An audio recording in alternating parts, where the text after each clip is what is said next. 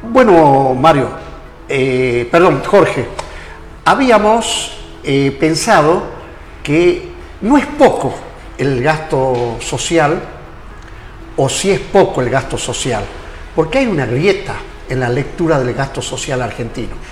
Pero, como se dicen, las evidencias son estos gráficos. Entonces ahora sería bueno que nos explique los cambios en el PBI en Argentina en este ciclo largo que vos has decidido tomar para analizar. Dos décadas. Se ve que el PBI no se mantiene. No, no, acá, hay, cuatro décadas ya. Cuatro décadas. Ya tenés casi, ya tenés 42 años de evolución de la, de la, de la economía. dos 20 años. Claro, dos 20 años. Y mira cómo baja y sube, baja y sube. Claro, eso es, eso es lo notable, porque si uno, uno dice, bueno, a ver, eso que hablamos de crecimiento económico, Sí. Crecimiento económico. ¿Qué es el crecimiento económico? Es el aumento de la riqueza de la sociedad. Y lo que uno mira, si uno traza una línea acá, el crecimiento económico ha sido muy bajo porque... ¿Cómo la trazaríamos? Acá en el medio, donde dice ah, cero, ese sería como el promedio. Que, no hemos tenido crecimiento económico. Eh, o sea, durante 40 años la economía ha tenido eh, tantas crisis, se ha visto que son las son estas, estas estos... Estas eh, barras que están para abajo. Exacto eso están mostrando periodos de caída de la actividad económica y las barras que van para arriba. Este es grande, el año Esa es la del 2002. Esta es la crisis grande. histórica. Esta, esta es la crisis de la deuda. Estos son la, esta es la hiperinflación. Esta es la, esta es la caída del plan de convertibilidad. Esta es la, la recesión del 2008 la, de la de la, bolsa, la, de la crisis inmobiliaria. No, y la crisis inmobiliaria internacional, que ahí nos pegó el latigazo, que esta es la, crisis inmobiliaria, y acá está la pandemia. Casi que es la última. Claro, igual, 2002 que la pandemia. Esto es lo que estábamos hablando recién. En, en, el primer episodio. Exacto.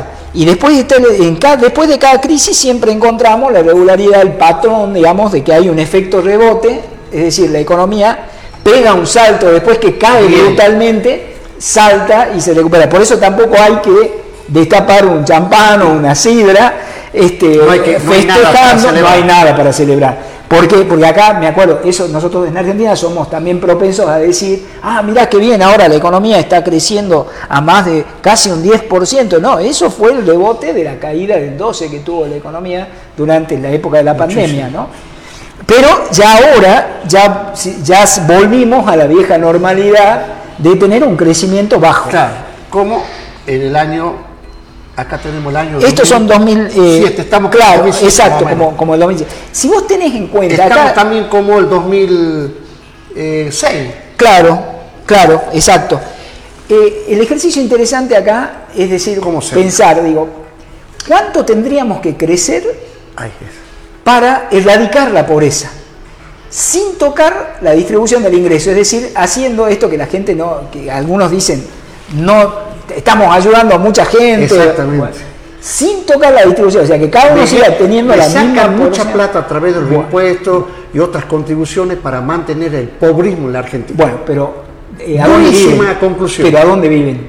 ¿En Suecia? No, viven en Argentina con 20 millones de pobres. En América Latina. En América Latina, en Argentina. Claro. En Salta o en, zona. No en Salta, en Salta, hablemos de Salta, claro. Digo, acá tenemos casi el 45% de pobreza. El Banco Mundial sacó una frasecita de la riqueza compartida, que el mensaje que mandaba la clase alta de América Latina y de otros países de desarrollo, de África, Asia, este, de que había que compartir el crecimiento económico y que... Ahora, eh, pero yo digo, la pobreza también es pobreza compartida. Vos sabés que desde el punto de vista de la psicología social hay un, medio, hay un miedo tremendo de la clase media, porque eh, todas las encuestas la muestran pesimista con el futuro. Le preguntan, ¿y cómo va a ser tu futuro? Y cada vez peor, porque me puedo caer de la clase media y ir a la línea de la pobreza. Ese es el pesimismo que hay actualmente, que cada vez el futuro va a ser peor. Claro. Y ahí está la pobreza atravesando porque, digamos, si uno divide a la población en cinco partes, digamos, la parte más alta, la, la, del medio, que es el, lo que le llaman técnicamente el quintil 3. El quintil, claro. Ese quintil es está muy cerca del valor de la línea de pobreza. Entonces, que es esa canasta. Entonces, cualquier movimiento, cualquier crisis, cualquier golpe de inflación, cualquier situación de aumento de desempleo, eso me convierte, me hace pasar, eh, me hace perforar la línea de pobreza y me hace caer en ese grupo que no quiero estar. Además, psicológicamente, la gente no está ganando por esta última devaluación eh, el costo de una canasta eh, familiar. Por lo tanto, temen a una devaluación.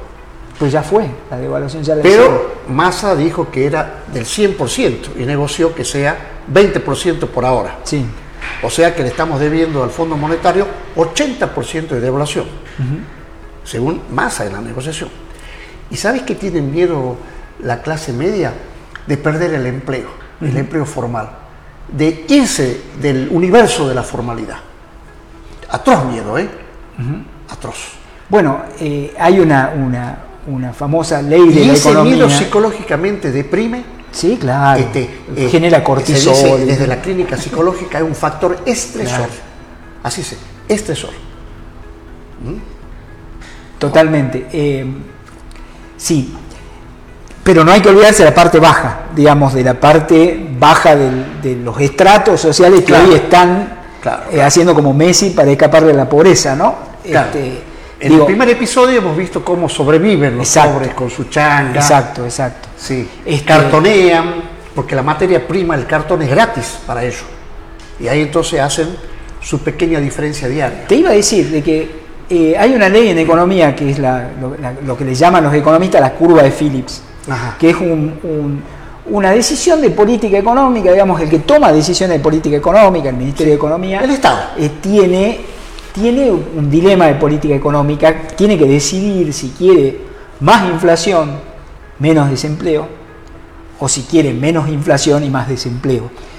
para esa gente, claro, esa es una ley que está, eh, tiene evidencia por detrás y que se observa en todas las sociedades independientemente de, de dónde la mire, de América Latina, de Europa. Es como lo que un remedio, lo que, pasa todo remedio dice, usted se va a curar de esto, pero lea con atención los efectos secundarios. Por eso, el efecto secundario, por ejemplo, de la reducción de la inflación, y ahí vamos a los programas que plantean que una posibilidad eh, de los gobiernos que vengan de combatir la inflación va a ser lograr eh, equilibrio fiscal.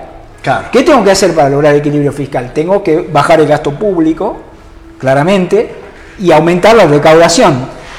Hablábamos en la primera parte de que los las empresas en la Argentina se quejan de la, de, la presión fiscal, o sea que aumentar más la recaudación es casi imposible. Bueno, había un señor, contador público, que se llamaba Tach.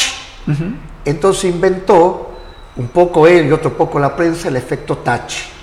Él decía, no vamos a citar la mala palabra, pero voy a hacer polvo al evasor. Y bueno, después se fue. Eh, lo echó Menem. Era el secretario de Ingresos Públicos de Menem. Y él tenía ese criterio, apretar, apretar para que todo el mundo tribute. Bueno, ¿cuál es el margen de eso? ¿Y cuál es el peligro? Porque ahí hay otra ley en economía, se llama la ley de Leifer, que es que si vos aumentás la presión impositiva, corres el riesgo de que ya nadie te pague. Entonces la recaudación puede llegar a disminuir y no aumentar, ¿no? Ah, Porque hay más evasión. Ah, claro, está bien. Entonces, entonces, si vos decís, bueno, la, solución pasa entonces por bajar el gasto. Pero bajar el gasto no es, bajar el gasto no es gratuito. Es decir, si yo bajo el gasto, bajo el, consumo, bajo la inversión y provoco recesión económica. ¿Y qué provoca la recesión económica? Aumento de desempleo. Es decir, que ahí estamos en el dilema. Ahora no va a haber desempleo. Vos como, vos como economista sentiste hablar de la patria financiera. Sí, por supuesto. Bueno, a donde el organizador de la sociedad es la tasa de interés. Hoy todos los gobiernos tienen plazo fijo. Toman la coparticipación, toman de ahí un poco. No solamente los gobiernos, digo, los bancos también hacen lo mismo. Bueno, pero ese es, el, objetivo del banco. Claro. Pero que los gobiernos, ¿me entendés? Que el Ministerio de Desarrollo, que el Ministerio de Economía haga plazo fijo, está en la timba financiera de la patria, eh, bueno, entonces ahí es ¿no? que no se entiende esto de cómo puede ser que no haya tanta solidaridad. Yo me pongo, digamos, un poco, un poco en economía, eh, en una economía institucionalista, a donde vemos el entorno, vemos los otros factores y te das cuenta que hay eh, todavía eh, ciertas costumbres de devaluar y subir la tasa de interés. Entonces ahí aumentamos la pobreza y a la vez engordamos la arca del Estado, porque si vos tenés plazo fijo, imagínate, crece, crece, crece eso, cada vez que te sube la tasa. Lo que pasa es que ahí tenés otros dilemas de política económica también, porque, eh, por ejemplo, ¿por qué, ¿por qué, sube la tasa de interés? Porque hay la, la, idea es, bueno, eh, la gente busca dólares porque es la manera de proteger el poder adquisitivo, ¿verdad? Sí. Entonces, es una evidencia. Entonces, este, ¿qué es lo que pasa? Para que no te vayas al dólar, porque no tenemos reservas, las reservas están cayendo, el banco, este, el banco central te sube la tasa de interés para que para hacerte atractivo, atractivo el plazo, fijo, y que no te vayas al dólar.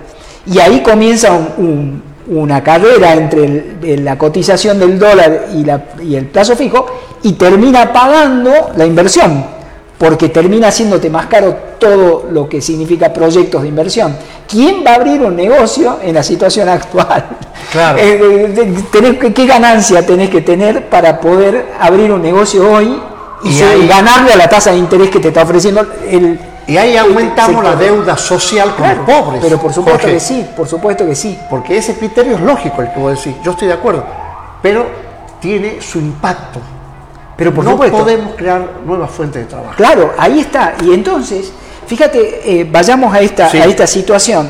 Vos tenés, si podemos mirar quizás el próximo, gráfico, este, que ahí tenemos, ahí tenemos el mismo gráfico que teníamos antes, pero ahora le puse atrás el otro gráfico. O sea, están los dos gráficos superpuestos. entonces, lo que te permite ver que la pobreza es casi una imagen espejo de lo que pasa con la producción. O sea, la pobreza aumenta cuando la producción cae y baja cuando la producción aumenta. ¿Sabes hace cuánto que no crecemos en Argentina? Desde el 2011.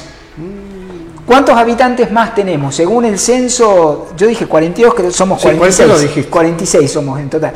Entre el 2010, el censo del 2010 y el, y el censo de ahora, hay 7 millones más de personas en Argentina y el producto sigue siendo el mismo. Imagínate un pastel que no crece y hay 7 millones de comensales. Obviamente que nos estamos peleando todos por ese pastel que no crece. Y ese es el origen de la inflación. Yo soy de los que piensa que el origen de la inflación no es monetario, simplemente la, la cantidad de dinero que se inyecta al sistema económico se lo inyecta porque justamente suben los precios y es necesario este, poner más dinero para que, el circuito, para que el circuito siga funcionando. Digo. No es que el dinero que se pone genere el aumento, lo, que está generando el aumento es, la, falta de crecimiento económico. No tenemos crecimiento económico hace más de una década. Y yo soy de esos que piensan que nosotros, eh, acepto lo que vos decís, eh, yo soy de los que piensan que acá eh, el Estado, que el que tiene que manejar todo esto, la macroeconomía. La macroeconomía no la hace la gente, la hace el Estado. La macroeconomía viene de arriba hacia abajo. Eh, esa es la macroeconomía en el mundo. Yo digo que no hacen eh, políticas anticíclicas porque van a devaluar y no la compensan a las medidas devaluatorias. Eh, tienen inflación, pero tampoco compensan eso. Es decir, no hacen fondos anticíclicos, no prevén y así se escapan los indicadores de pobreza. Al punto que creo, vos corregime, vos estás en el tema, que cuando lleguemos a diciembre, todos los datos de pobreza que hoy manejamos van a quedar desactualizados, porque el INDEC va a hacer nuevas mediciones, ¿no es cierto? Ojalá, ojalá. Y se estima que, podría aumentar. Ojalá que no, pero bueno, sí, es probable que suceda. Claro, ¿ves? Vos como matemático abrís la probabilidad. Y yo, ante las probabilidades, me rindo. ¿Por qué? Porque en Argentina estos son temas que históricamente eh, no han sido manejados por el Estado. ¿Me dejas una cuotita de optimismo para el final? Ah, sí, Optimismo. Sí. Porque creo que todo nuevo gobierno entra con aires nuevos, sea pase lo que pase. Escobita este, nueva, va re bien. Va re bien. y si no nos vamos demasiado a los extremos, este, creo que vamos a tener una entrada de oxígeno importante por, simplemente por el tema de expectativa, nos vamos a tranquilizar, porque acá en Argentina pasa que cuando, cuando perdemos el control, eh, cuando creemos que todo se derrumba, manoteamos cosas y ahí provocamos, es la famosa profecía que se autocumple, ¿no? Ah. Entonces yo eh, no, porque creo que va a subir el dólar, voy a comprar dólares y eso hace que suba el dólar. Claro. Entonces, bueno, digo, cuando todo se tranquilice, cuando los mercados, esos fetiches que circulan en la, en la cabeza nuestra, este, pierdan el poder que tienen hoy sobre nuestra conducta, o, o aminoren ese poder, creo que vamos a poder hacer un acuerdo social. Un dato de Ah, vos, todas. vos, vos, estimas que se podría hacer un acuerdo social. Sí, yo, yo creo que es la única que nos queda, ¿no? O sea, yo no creo en ninguna de estas recetas de, de- de equilibrio fiscal, Sí. no, ninguna de esas. De dolarización, no, no. Ah, eh, eso te No, no, no, absolutamente no. no. Bien. Esos son espejismos. Eso es lo, lo- lo que está en la superficie, digo. Fíjate que todos los planes de estabilización que han tenido éxito, aunque sea temporario, ¿no? Porque Sí, sí. muchos de ellos han Acá hay algunos, ¿ya viste? Sí, sí, sí, hay varios por acá. Sí. Todos, todos, la regularidad, el patrón de todo es un acuerdo social. Un acuerdo social, donde todos hemos dicho, los distintos sectores, empresarios, sindicatos, piqueteros, gobierno. Decime, Jorge, siguiéndote al pie de la letra de lo que yo estoy escuchando, hubieron 14 crisis. Hicieron falta 14 acuerdos para superar No, no, no, crisis. yo estoy diciendo planes de estabilización, es decir, Ah. un plan que ahora la gente lo reclama porque dice el gobierno no tiene planes, bueno, los planes de estabilización que se Claro, hicieron claro. No los acuerdos sociales. eh, se hicieron con pactos sociales. Con ¿no? pactos sociales. En un momento, bueno, acá todos vamos a sufrir, pero estamos mirando en el mediano plazo, tres o cuatro años, y así se pudo salir. Ese es el patrón común. Fíjate vos que eh, han prevalecido en el país pactos políticos duraderos, pero pactos económicos fracasados. Pensemos en el gran último pacto que hizo Perón en el 73. Estaban los empresarios, estaba la CGT, estaba el Estado. Y funcionó. Hasta que vino Rodríguez y saltó por los aires. Claro. ¿Te acordás? Sí, sí, sí, por supuesto. Y ahí también eh, aumentó la pobreza, ¿no es cierto? Sí, sí, ahí creció. Todo, todo periodo de hiperinflación, de, de saltos de precio, que Rodrigazo ha sido eso, digamos, la manifestación de Rodrigazo fue eso, han, han tenido picos de pobreza. O sea, los picos de pobreza son periodos de alta inflación, excepto Ah. el de 2002, que ha sido una pobreza explicada por el alto desempleo. Porque ahí, acordate, no teníamos inflación, teníamos Claro. inflación cero, Claro, claro. y, pero te- llegamos a tener una tasa de desempleo del 25%, que es la tasa de desempleo este, más alta que hemos tenido en toda la historia de nuestra economía, al menos la medida, ¿no? Eh, No sé si en algún momento que no medíamos habremos tenido más, pero... eh, Hagamos un ejercicio sí. intelectual eh, casi, casi eh, de ficción. Pero como esta es una conversación agradable, la podemos imaginar a la pregunta. Si vos fueras el encargado por tu especialización, por tu eh, profundos conocimientos que tenés del tema, yo te digo, bueno, encárgate vos de la pobreza. ¿Cómo salimos? Vos arma tu equipo, acá tenés eh, los recursos, acá tenés eh, las posibilidades, agota esas posibilidades, agota esos recursos y solucionar esto o al menos eh, pone un horizonte a este problema. ¿Por dónde empezarías? ¿Con o sin cambio del sistema económico? Epa, no lo había pensado eso. Con el actual sistema no puede salir de la pobreza. ¿no? Ah. El sistema Ah. funciona con pobreza. Qué buena respuesta. Qué buena respuesta. Eh, ahora, un cambio profundo del sistema económico no lo puedo lograr yo, digo, Claro. como por eso jamás me dedicaría a la política Pero haría. te digo, con esta coparticipación, con, esta, eh, con este sistema de, de bicoalición más un candidato, es que son, Eh, son, con son- esa- con es- esa es una superestructura ahí que está sosteniendo una base económica que funciona Ah. como funciona. Digo, Claro. Entonces, eh, digo, en este, en este esquema lo que podemos lograr es tener un Chile, tener una pobreza baja con una alta desigualdad, ah, bien, este, o Uruguay bien. que tiene una pobreza baja con insatisfacción por la parte de la gente. que haces. Claro. Porque es- son fotos que vos vas eh, diseccionando. Sí, eh, Chile- ¿no? nosotros tenemos Chile es una foto y vos Claro. decís, pero este es el efecto no deseado. Claro, la o desigualdad. sea, la desigualdad enorme, la gente está enojada. Claro. Eh, Chile, mira, no hay te sistema digo, jubilatorio, no hay salud. el- la educación te cuesta una fortuna. La educa- no podés, no podés- tus hijos no pueden ir a la universidad, digo, o sea, tienen para ir, tienen Sí, que sí. hacer los vouchers estos que son carísimos y Claro. te endeudas para toda la vida para que tu hijo sea un profesional. Te agradezco muchísimo, No, por favor. Jorge, y no va a faltar oportunidad que sigamos hablando. Gracias, gracias Ah. Rodolfo por la invitación y la verdad que me has hecho sentir muy bien. Gracias. Bueno, muy bien.